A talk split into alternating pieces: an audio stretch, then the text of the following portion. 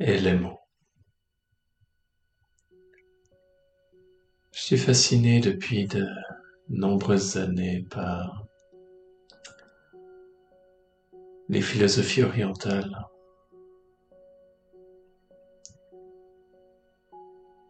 Et cette idée de pouvoir décomposer différentes couches de la réalité, de la manifestation.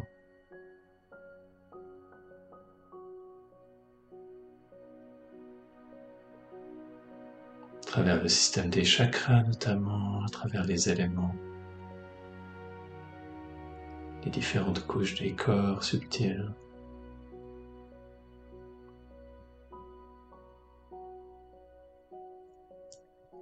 Au début, j'avais une attitude un peu fanatique autour de tout ça.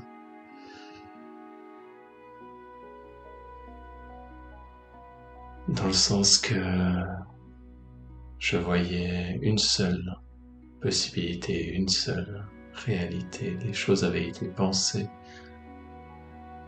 il y a des années, mis dans des livres de yoga, c'était ensuite la tradition, et avec une seule manière de voir les choses. Je me suis un peu adouci en voyant que en Inde, il y a beaucoup d'opinions différentes au sein même de, de l'Inde et de, des différentes traditions qui ont existé. Au Tibet, ils, euh, ils ont aussi une perspective qui va varier là autour. Ensuite, ce qui a été repris dans le mouvement notamment du New Age, euh, ces mouvements modernes, il y a aussi des variations. Pas tout le monde va être d'accord, certaines personnes vont des fois être aussi. Je vais retrouver ce même fanatisme que j'avais, ou quelque chose de similaire qui fait que certaines idées sont des fois très très ancrées chez certaines personnes. Ça peut être des fois difficile d'entendre des avis différents. Aujourd'hui, je vois ça du point de vue artistique, euh, avec beaucoup plus de souplesse. Et euh, plus de jeu, plus d'humour,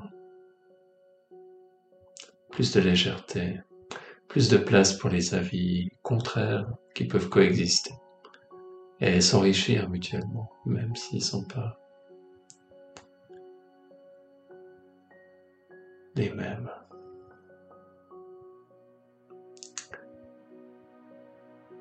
Et euh, pendant des années, j'ai cherché à représenter le problème que j'avais avec euh, les chakras et les couleurs.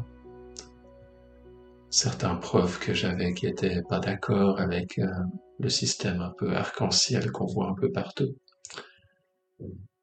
Et les différences qu'il y avait dans les livres de la tradition du yoga, dans le bouddhisme, on va trouver un autre système de couleurs également, et tout ça qui se contredisait et qui me perturbait pas mal à chaque fois que j'essayais de parler des émotions en lien avec les chakras ou les éléments ça m'embêtait que Svadhisthana, le deuxième chakra, soit représenté en orange, mais son élément est l'eau, et l'eau a a rien d'orange.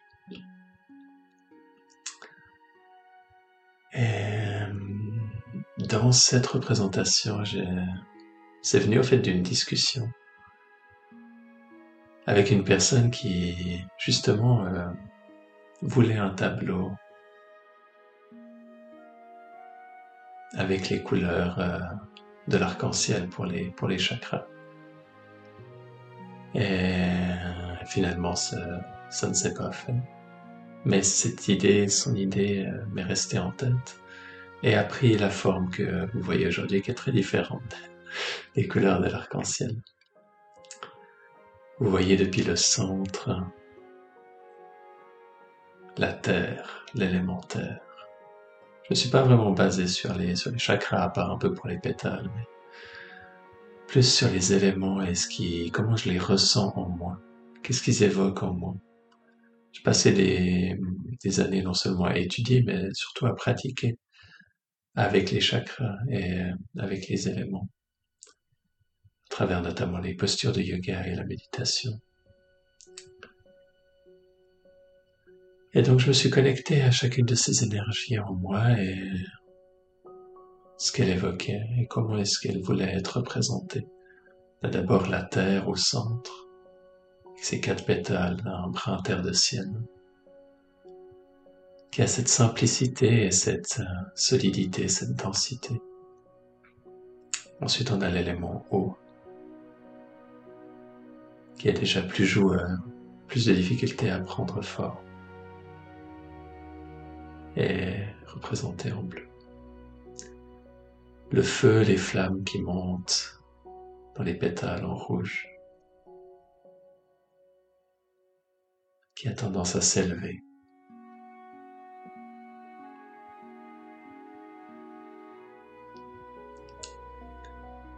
L'air et sa légèreté, comme le vent à peine visible visible indirectement. Ensuite l'espace.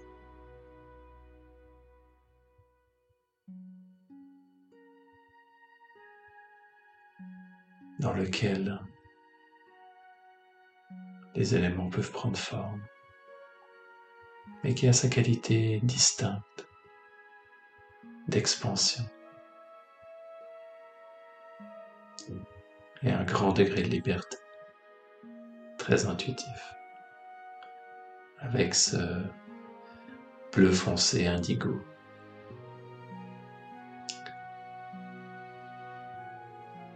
Et autour, dans cette bande, on va retrouver les cinq éléments d'avant, mélangés ensemble à l'emplacement de avec la corrélation pardon avec leurs pétales on va les retrouver à différents endroits alignés avec leurs pétales dans le cercle extérieur qui prennent tous forme comme les prennent tous forme à l'intérieur de nous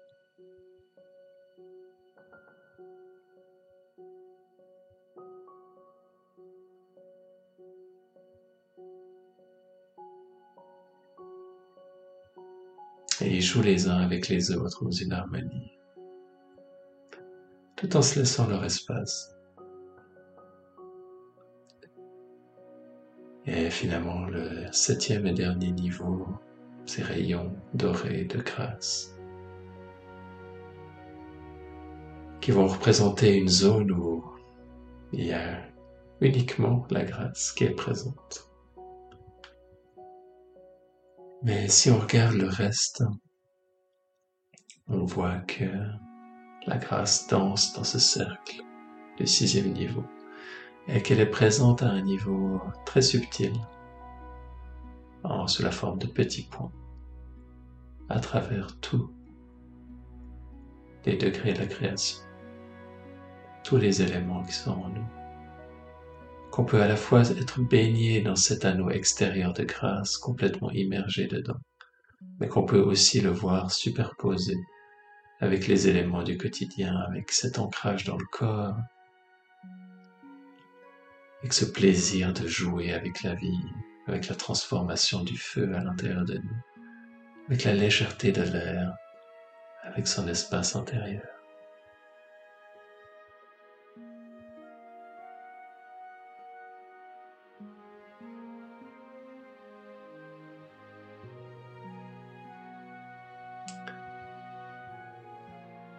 Et je vous invite à vous poser la question suivante. Comment est-ce que vous, vous représentez les éléments, les chakras, ces différents systèmes qui, peut-être d'autres systèmes que j'ai pas du tout mentionnés, qui vous parlent? Qu'est-ce que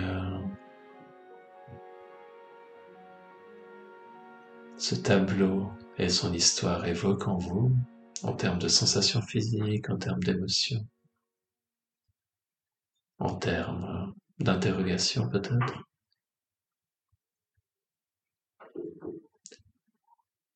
comment est-ce qu'on peut essayer d'encapsuler toute la complexité de la vie dans une seule image? Bien sûr, on va y laisser beaucoup d'aspects. Comme quand on raconte une histoire, parle souvent de quelque chose d'universel, mais on prend que une fraction de ce qui existe.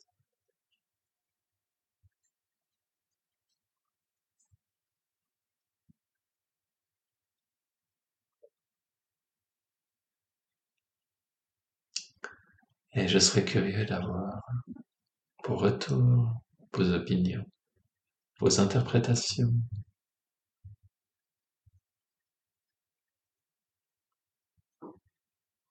Et si vous faites des créations, je serais très intéressé de les voir.